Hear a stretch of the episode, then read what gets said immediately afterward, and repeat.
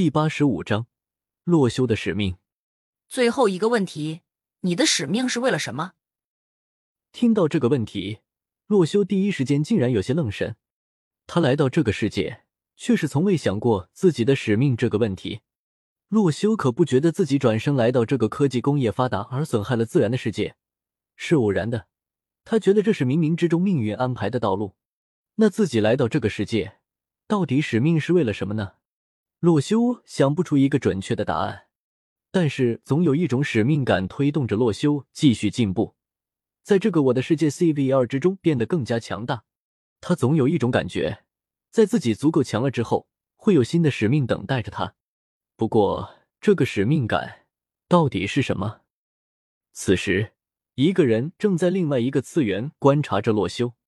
只见他所在的地方是一个完全漆黑的世界，没有方块，也没有其他人，仿佛是在虚空一般。若是洛修在这里，很容易就能认出来，这个人就是和自己见了两面的的紫袍老人。修罗，你的使命还尚未开始呢。紫袍老人自言自语道。他似乎是时时刻刻注视着洛修的一举一动，从在地狱堡垒相遇那刻开始，就一直注视着这个叫修罗的少年。随后，他的视角切换到了另一个场景，那里是一片荒凉之地，一个少年躺在了这片大地上，沉沉的睡着。只见少年的上身是一件黑色的斗篷，里面是蓝色的上衣，下身则是深蓝色的长裤。他的头顶。浮悬着一个巨大的黑白机械时钟，只不过时钟走得很慢，每一天它便转动一格秒针。此时，这个巨大时钟之上显示的时间已经接近了十二点，就差几分钟的时间。紫袍老人看着这一幕，接着自言自语了起来：“看来王的苏醒之日即将到来了，修罗，你要抓紧时间了。”洛修思考了许久，总感觉使命这个东西就在眼前。仿佛呼之欲出，却又隔着一层无法穿透的薄膜。于是他只能回答道：“我认为的使命，在人生之中看不见也摸不着，只有你真正达成它的时候，才会觉得这个东西的存在。虽然有一种特殊的使命感在前方指引着我，不过我现在的使命很简单，我只要玩玩游戏，上个好的大学，顺便赚点小钱，就是我这样普通人的使命了。”洛修回答完毕之后，静静的等待这个祭坛之上的白色方块发生变化。脚下的黑色祭坛上白光亮起，不过这一次洛修的周围却是没有出现什么奇怪的东西。而随着白光的逐渐变亮，那纯白方块上的四条锁链竟然也慢慢的从底部往上转变为白色。等到四条铁链上全部从黑色转变为白色的时候，随着一声的轻响，四条铁链瞬间断裂，随后。那个白色的方块也是无法再被铁链所束缚，在洛修惊讶的目光之中，缓缓的升向了空中。随后，从最顶上的面开始，整个白色方块解构开来。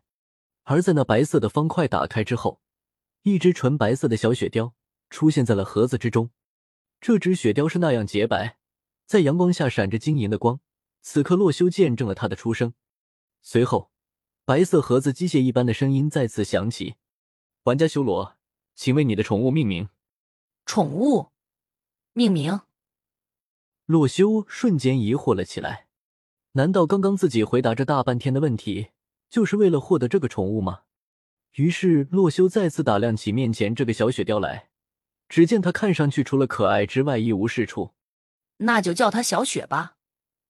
洛修说完之后，白色的盒子瞬间消失，而洛修脚下的祭坛也不再发出白色光芒。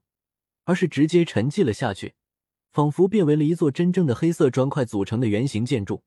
而那只小雪雕也是从天空中慢慢飘了下来。此刻，它还蜷缩着身体，眼睛微微的眯着，像是在沉睡。洛修便上前一步，将它轻轻的揽入怀中。小雪貂毛茸茸的，摸起来手感特别好。随后，小雪雕的头上出现了像是玩家一样的昵称面板。写着的就是洛修刚刚取的名字小雪，而系统面板这个时候也是弹了出来，显示着小雪雕的属性：小雪雪雕，等级一，生命值五十点，护甲值二十点，伤害自咬负六至八点，属性和体型随升级成长。看到这个属性，洛修不由得一阵惊讶：这小雪貂的血量怎么比自己还高？而且这还是基础属性，才一级生命值和护甲就这么高。洛修很难想象，这只小雪貂如果升级到像自己一样的七十多级，会是多么恐怖的一只怪兽。此时他也理解了，九九九区块西边森林的那个镇守 BOSS 为什么比其他区域的实力要强，甚至还第一次出现了游戏特性。原来在他之后，竟然能获得如此厉害的宠物。在洛修这么想着的时候，小雪貂也是醒了过来，萌萌的大眼睛盯着洛修一直看。小雪，我是你的主人哦。洛修像宠小孩一样的对他说道。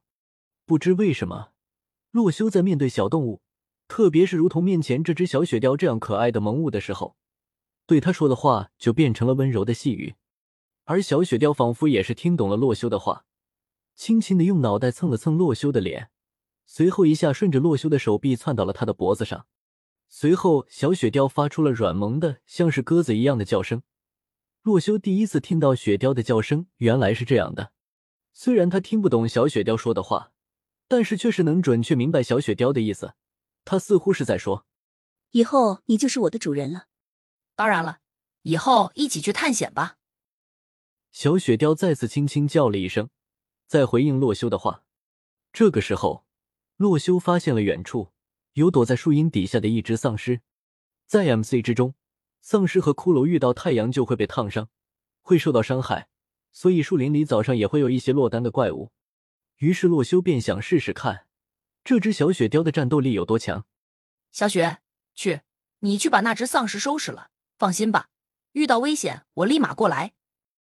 小雪貂软软的叫了一声，便从洛修的背后爬下了地面，朝着那个僵尸奔了过去。随后，只见小雪貂迅速的朝着丧尸冲去，随后一个飞扑，直接让丧尸掉了半管血。那个可怜的丧尸甚至都没有瞧清楚什么东西打了自己，疑惑的左顾右盼。